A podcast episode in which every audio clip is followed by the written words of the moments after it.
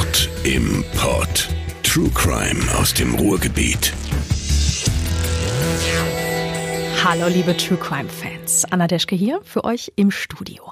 Und es sind auch schon wieder vier Wochen vergangen, also gibt's heute wieder einen spannenden Kriminalfall aus dem Ruhrgebiet für euch. Nachdem wir in der letzten Folge sehr weit zurückgereist sind in der Zeit, ganze 700 Jahre bis ins mittelalterliche Dortmund, geht's diesmal nur knapp 30 Jahre zurück in die 90er. Während viele von uns damals mit Tamagotchis in der Tasche und Buffalos an den Füßen auf dem Schulhof rumgehangen haben, unser größtes Problem die feste Zahnspange oder die fehlenden Blätter in der Diddle-Sammlung waren. Während dieser Zeit, da gab es eine Mordserie hier im Ruhrgebiet, die vor allem in ihrer Brutalität einem amerikanischen Horrorfilm entsprungen sein könnte.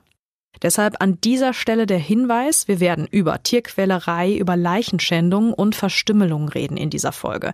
Nicht unnötig blutrünstig oder sensationsheischend, aber einige Dinge können und werden trotzdem sehr erschreckend sein. Wir reden in der heutigen Folge über den Rhein-Ruhr-Ripper. Sein wirklicher Name lautet Frank Gust. Vier Frauen wurden zwischen 1994 und 1998 Opfer dieses Mannes. Meine Interviewpartnerin für diesen Fall war die Kriminologin Petra Klages. Sie befasst sich mit Ursachenforschung, beschäftigt sich mit der Entwicklung von Intensivtätern, beispielsweise Serienmördern, Serienvergewaltigern und Kannibalen. Sie hat mehrere Bücher zu diesem Thema geschrieben. Eines befasst sich komplett mit dem Rhein-Ruhr-Ripper Frank Gust. Für diese Folge habe ich ein Telefoninterview mit Frau Klages geführt. Ein persönliches Treffen war nicht möglich wegen der Corona-Pandemie. Deshalb wundert euch bitte nicht über die Qualität der O-Töne. Ich denke aber, dass alles sehr gut verständlich ist. Petra Klages befasst sich seit langer Zeit mit dem Dunkelsten, was die menschliche Seele hervorbringen kann. Ich äh, wollte von ihr wissen, warum sie sich dieses Forschungsgebiet ausgesucht hat. Ich beschäftige mich ja primär mit äh, sadistisch orientierten Sexualserienmördern und Kannibalismus. Das ist leider ein sehr unterrepräsentierter Bereich in Deutschland. Genau aus dem Grund. Und unser heutiger Fall des Rhein-Ruhr-Rippers, der passt genau in Ihr Forschungsgebiet, wie ihr im Laufe dieser Folge noch feststellen werdet. Die Morde, die fanden in den 90ern statt. Hm, wann sind Sie denn zum ersten Mal auf den Fall aufmerksam geworden, Frau Klages? Oh Gott, das ist jetzt schon äh, wirklich extrem lange her. Also vor über 15 Jahren bin ich das erste Mal auf diesen Fall aufmerksam geworden in den Medien und ja, der Fall ist ja ausgesprochen besonders, kann man sagen. Warum genau? Was macht den Fall so besonders? Der Sadismus, den äh, Frank Gust an den Tag gelegt hat, äh, ist ja relativ einzigartig in Deutschland. Also er zählt ja auch zu den sadistischsten Tätern überhaupt. Nachdem Petra Klages auf den Fall aufmerksam geworden war, suchte sie Kontakt zu Gust. Der saß zu dieser Zeit bereits im Hochsicherheitstrakt der JVA Werl. Dort hat sie den Mann dann mehrfach getroffen. Also ich bin über viele Jahre immer wieder äh, in den Hochsicherheitstrakt gefahren. Anfangs äh, waren die Begegnungen mit Herrn Gust äh, im Besucherraum, haben die ganz normal stattgefunden. Und äh, später habe ich sehr ausführliche äh, Interviews mit ihm durchgeführt, ja, in Einzelzimmern, also nicht so wie man sich das im äh, Schweigen der Lämmer vorstellt, sondern äh, ein separater Raum mit Notfallknopf äh, in der Nähe, falls äh, ja, es da zu irgendwelchen unangenehmen äh, Dingen kommen sollte. Können Sie sich so vorstellen, steht einfach ein Tisch mit zwei Stühlen und äh, dort finden die Interviews statt, ganz in Ruhe. Das ist für die meisten Menschen eine extrem komische Vorstellung. Für mich auch. Mit einem Serienmörder allein in einem Raum. Für Frau Klages sah das anders aus. Das äh, ist für mich äh, nicht mehr merkwürdig, komisch oder beängstigend. Also es ist äh, eben auch einfach der Beruf, der das mit sich bringt. So hat sie zahlreiche Interviews mit Gust geführt im Gefängnis, mehrere Stunden am Stück. Das längste Interview, das dauerte tatsächlich sieben Stunden. Zur Vorbereitung auf die Zusammentreffen hat sie sich alle möglichen Unterlagen zu dem Fall besorgt. Außerdem hatte ich äh, sämtliche Unterlagen der Staatsanwaltschaft natürlich vorliegen, so dass ich mir immer ein Bild äh, machen konnte, ob das, was er berichtet, korrekt ist. Also die ganzen ähm, Vernehmungsprotokolle und so weiter lagen mir vor der ersten Begegnung bereits vor. Ja, oder psychiatrische Gutachten und so weiter. Was ist Gust für ein Typ? Bei Serienmördern, da haben wir einige Klischees, was deren Persönlichkeit angeht, die uns da dann schnell durch den Kopf gehen. Besonders intelligent, vielleicht sogar besonders charmant, wie etwa Ted Bundy, Serienmörder aus den USA. Also charmant, nein, ist Frank Gust nicht. Er ist sehr ähm, reflektiert, äh, berichtet sehr detailliert, ähm, auch schonungslos, aber das ist auch einfach notwendig, wenn man sich mit Ursachenforschung auseinandersetzt. Also er ist gesprächsbereit, das ist äh, wichtig und intelligent ist er in jedem Fall. Das mit der Intelligenz schließt Klages nicht nur aus ihren Gesprächen mit Gust. Also äh, der äh, IQ-Test war ähm, ja überdurchschnittlich bei ihm. Frank Gust wird am 24. Mai 1969 in Oberhausen geboren. In einem Spiegelartikel aus dem Jahr 2005, da wird seine Kindheit wie folgt beschrieben. Gust war viel allein, ein schmächtiger Junge, der gern mit Puppen spielte und wieder ins Bett näste, seit seine Mutter zum zweiten Mal geheiratet hatte. Er sehnte sich nach einem Haustier. Als er dann neun Jahre alt ist, da bietet sich die Möglichkeit für ihn. Er kauft einem Mitschüler ein Meerschweinchen ab. Dazu steht in dem Artikel Folgendes. Weil er wusste, dass sein Stiefvater gegen Tierhaare allergisch war, trug Gust das Meerschweinchen zur Oma. Er dürfe das Tier nicht behalten, sagte sie. Zurückgeben könne er es nicht, antwortete Gust. Dann musst du es halt tot machen, sagte die Großmutter. Das tat er dann auch. Er fesselte das Tier und wollte den Kopf mit einer Betonplatte zertrümmern. Aber er traf nicht richtig, der Bauch platzte auf und die Eingeweide quollen heraus. Nochmal der Spiegelartikel dazu. Der Junge betastete die Eingeweide, neugierig, fasziniert. Gust bedauerte das Meerschweinchen, aber stärker als das Mitleid war die Erinnerung an das Gefühl, in die warme Bauchhöhle zu greifen.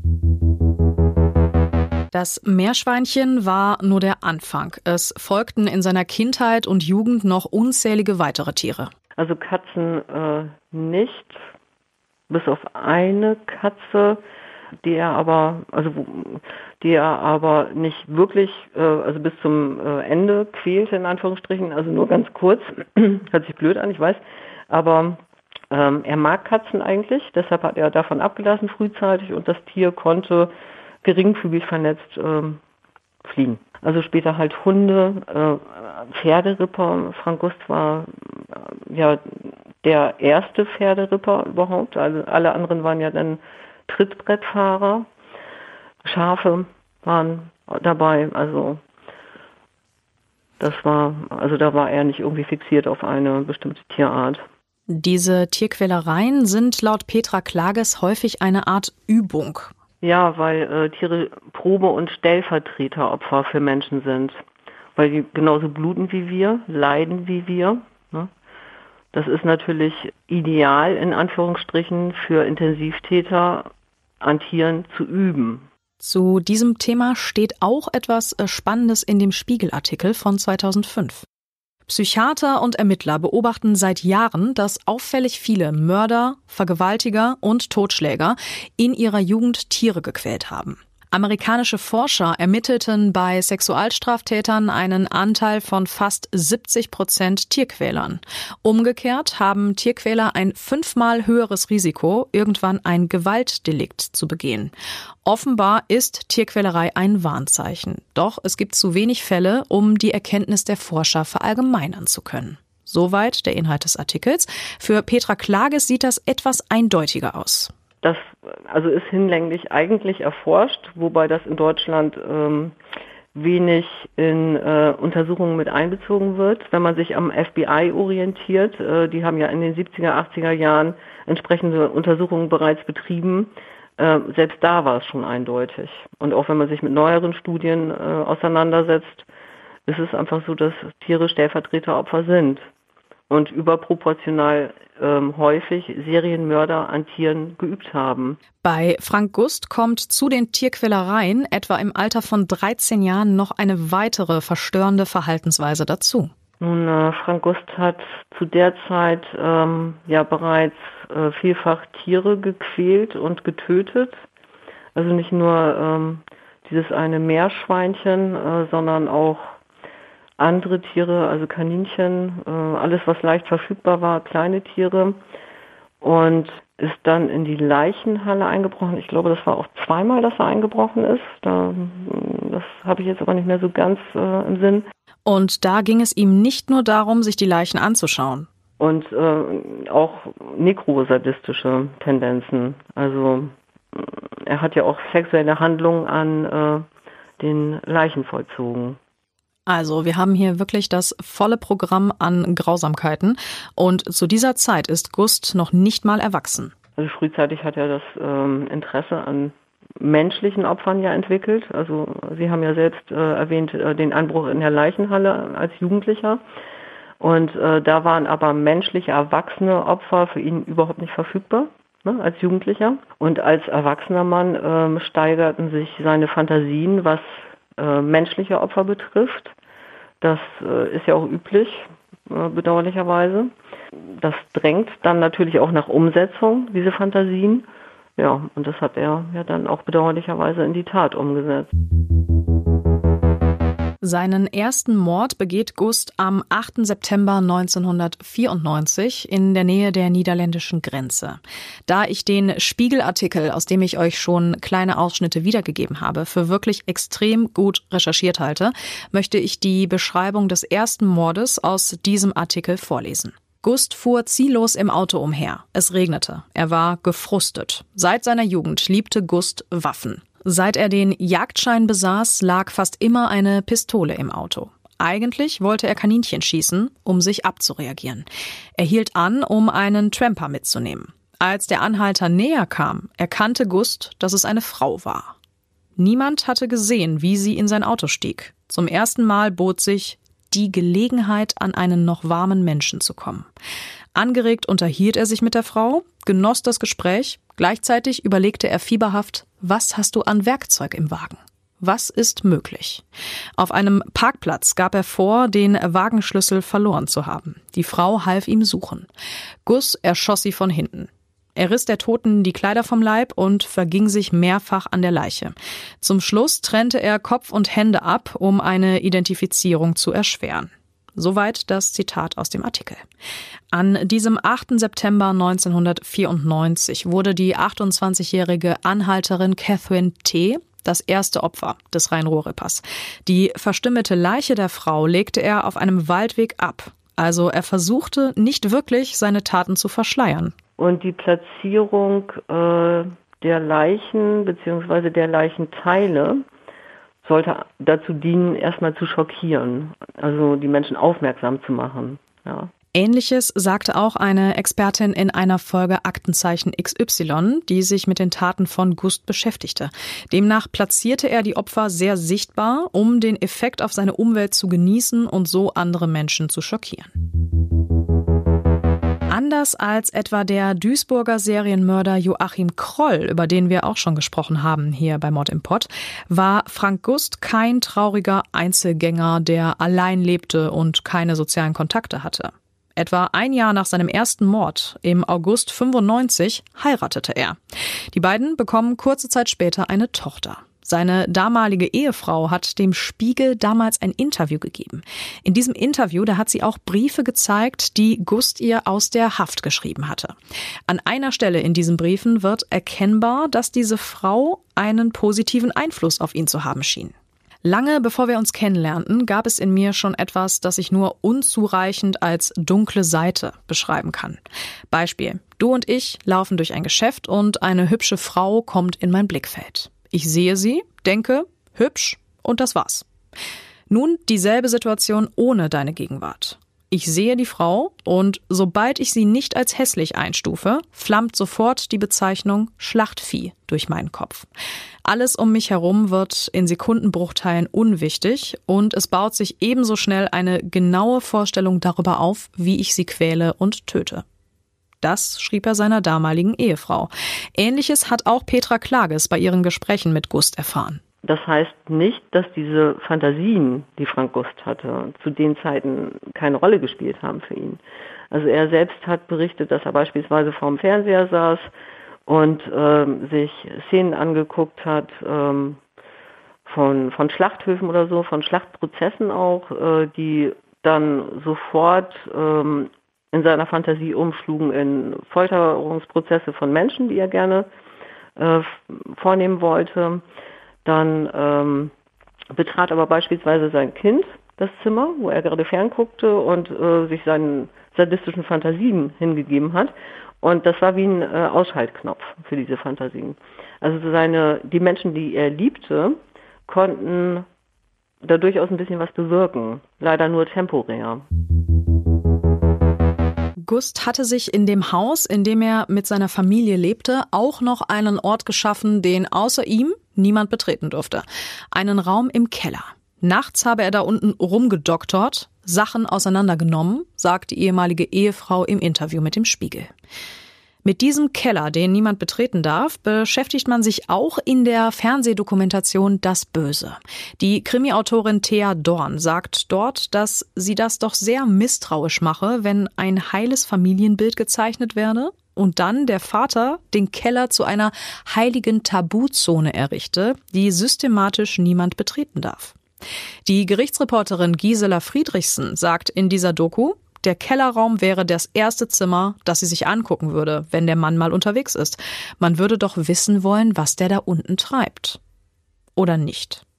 Das zu bewerten, ob man etwas hätte merken müssen oder können als Ehefrau, das möchte ich mir an dieser Stelle nicht rausnehmen. Expertin Petra Klages ist nach den Gesprächen mit Gust aber sicher. Bemerken konnte man gar nichts. Und äh, er hat sich ja später zu den Taten geäußert. Ähm, dann, wenn man das ernst nimmt, dann äh, kann man natürlich agieren. Aber das hat er sich erstmal überhaupt nicht anmerken lassen. Zu diesen Äußerungen von Gust kommen wir später noch. Ein Jahr nach der Hochzeit, 22. Oktober 1996, schlägt Gust wieder zu. Er ist wieder mit seinem Auto unterwegs. Auf dem Essener Straßenstrich trifft er die 34-jährige Prostituierte Svenja D. Sie steigt zu ihm in den Wagen. Wo genau der Mord an Svenja D. stattfand, kann ich euch nicht sagen. Gefunden wurde ihre Leiche aber etwa 50 Kilometer von Essen entfernt, bei Mönchengladbach. Einfach abgelegt auf einem Feldweg. Also auch hier wieder das gezielte Drapieren seiner Opfer. Gust hat Svenja D. wohl während des Geschlechtsverkehrs in den Hinterkopf geschossen. Die Leiche wird furchtbar verstümmelt, der Kopf wird abgetrennt, der Körper aufgeschnitten und das Herz entnommen. Sein verstümmeltes Opfer lässt er offen liegen. In einigen der TV-Dokumentationen, die es zu dem Fall gibt, werden die Tatortfotos gezeigt, natürlich verpixelt. Mir persönlich reicht schon die Vorstellung. Also es ist äh, total schrecklich, total grausam, was er getan hat.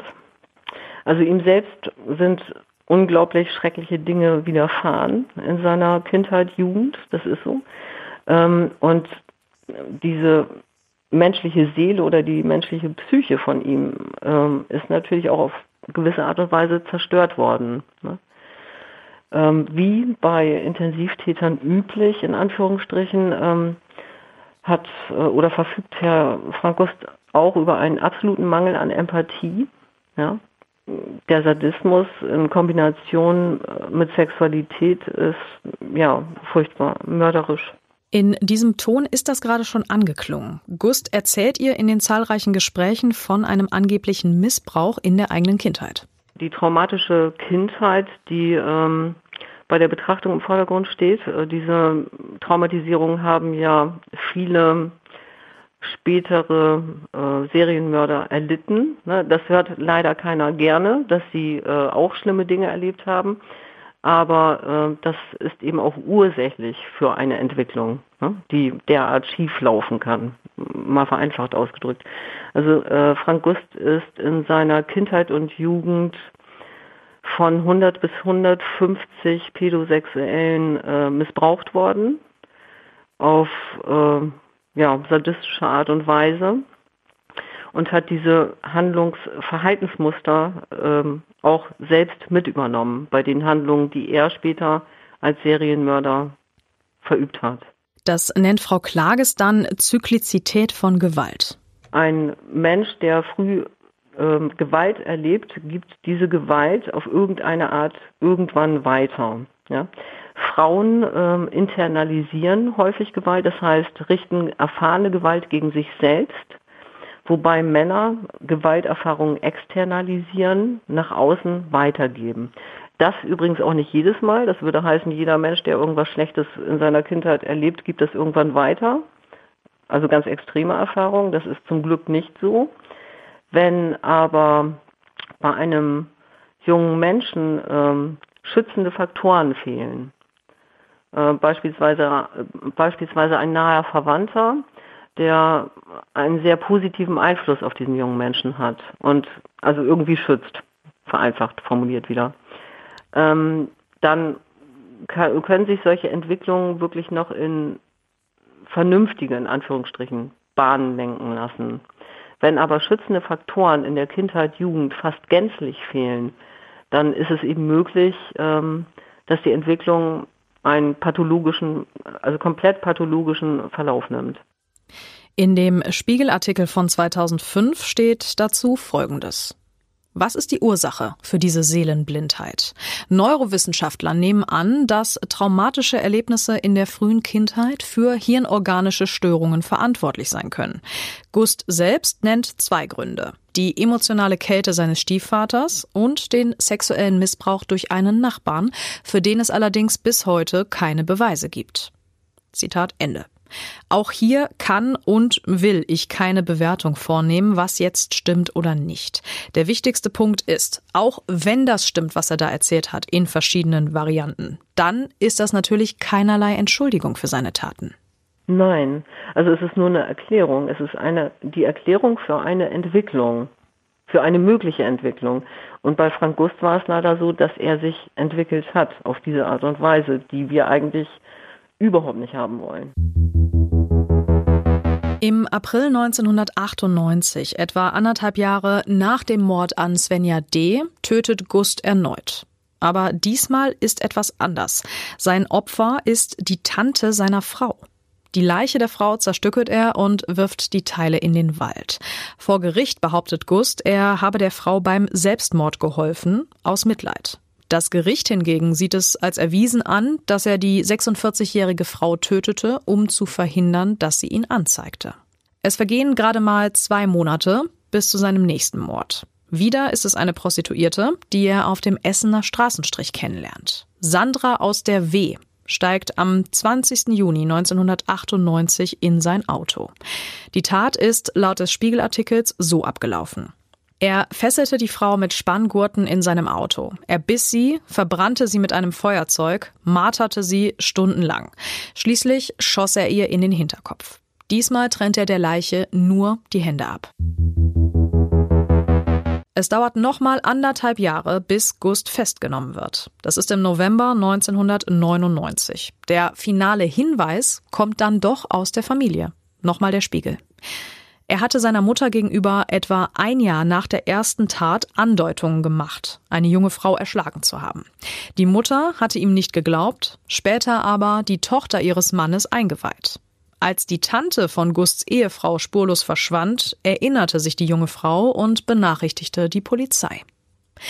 Auf dem Computer von Gust, da finden die Ermittler eine Liste mit Zubehör, das er für sein nächstes Opfer kaufen wollte. Da stand unter anderem drauf Kabelbinder, Klebeband, Cutter, Zündsätze. Der Prozess startet im Sommer 2000. Er legt zum Prozessauftakt ein Geständnis ab. Ein Gutachter spricht im Prozess von einer schweren seelischen Abartigkeit im Sinne einer progredienten sadistischen Perversion vor dem Hintergrund einer Borderline-Störung. Gust wird wegen vierfachen Mordes zu lebenslanger Haft verurteilt. Er sitzt bis heute in der JVA Werl. Dort hat Petra Klages auch die zahlreichen Gespräche mit ihm geführt. Hat er in all diesen Interviews mal gesagt, dass er seine Taten bereut? Also definitiv. Also das hat er auch äh, oft geäußert und das ist ursächlich dafür, dass er ähm, halt auch nicht wieder in Freiheit will, ne, weil er sich selbst nicht traut. Überhaupt nicht. Also er möchte, er wollte damals nicht so weitermachen und er will nach wie vor nicht so weitermachen. Er bedauert seine Taten natürlich, aber trotzdem würde er es wieder tun, wenn er auf freiem Fuß wäre. Also da kann man auch nichts therapieren oder so, das ist Quatsch. Seine erste Frau hat sich noch vor dem Start des Prozesses von ihm scheiden lassen.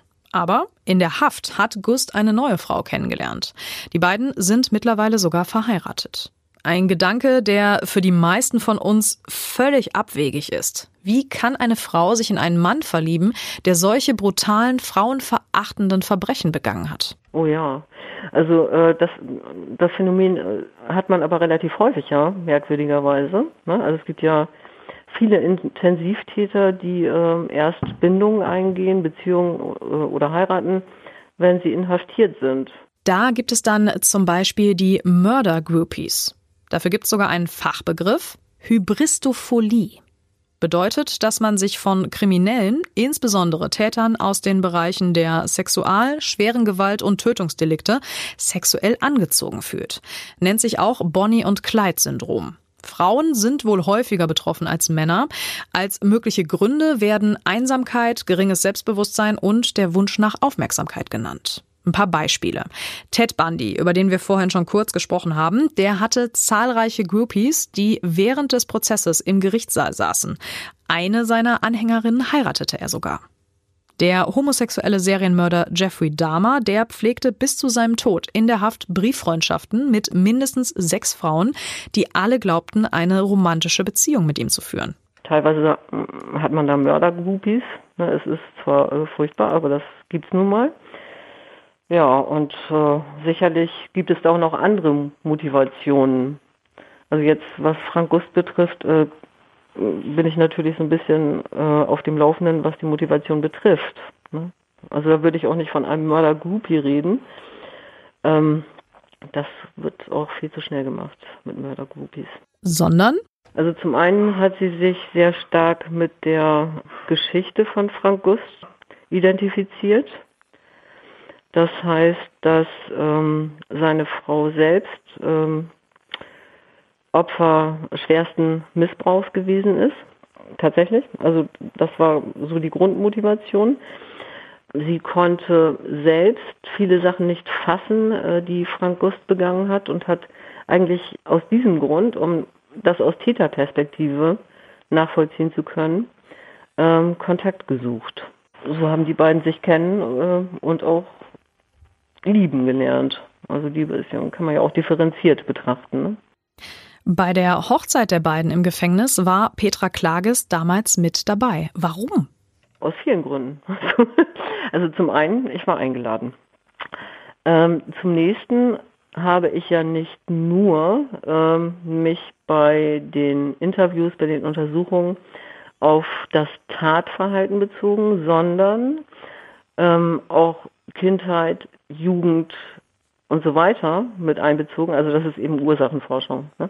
Das heißt, äh, mir ging es um Handlungs- und Verhaltensmuster, auch Beziehungsmuster. Serielle Mörder gehen ja selten tiefere emotionale Bindungen ein, beziehungsweise sind dazu überhaupt nicht fähig.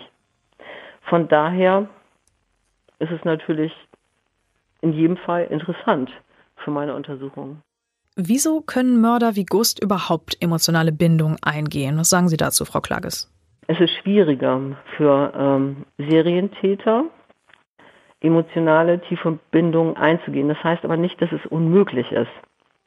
Also es ist halt wirklich begrenzt, ähm, die Bindungsfähigkeit auf wenige Menschen. Bei anderen Menschen ähm, hat man eben auch diesen Mangel an absoluter Empathie. Ne? Das ist eben so bei Serienmördern. Aber Frank Gust beispielsweise hat schon durchaus tiefe Bindung zu, durchaus zu seinem Kind gehabt. Und auch zu seiner Frau. Also man kann keinem Mörder absprechen, überhaupt emotionale Bindungen einzugehen. Nur sehen diese ganz anders aus und sind wesentlich begrenzter. Und das war sie schon wieder, die neue Folge von Mord im Pott. Wir hören uns in vier Wochen wieder mit einem neuen Fall aus dem Ruhrgebiet. Bis dahin, bleibt mir gesund. Tschüss. Mord im Pott. True Crime aus dem Ruhrgebiet.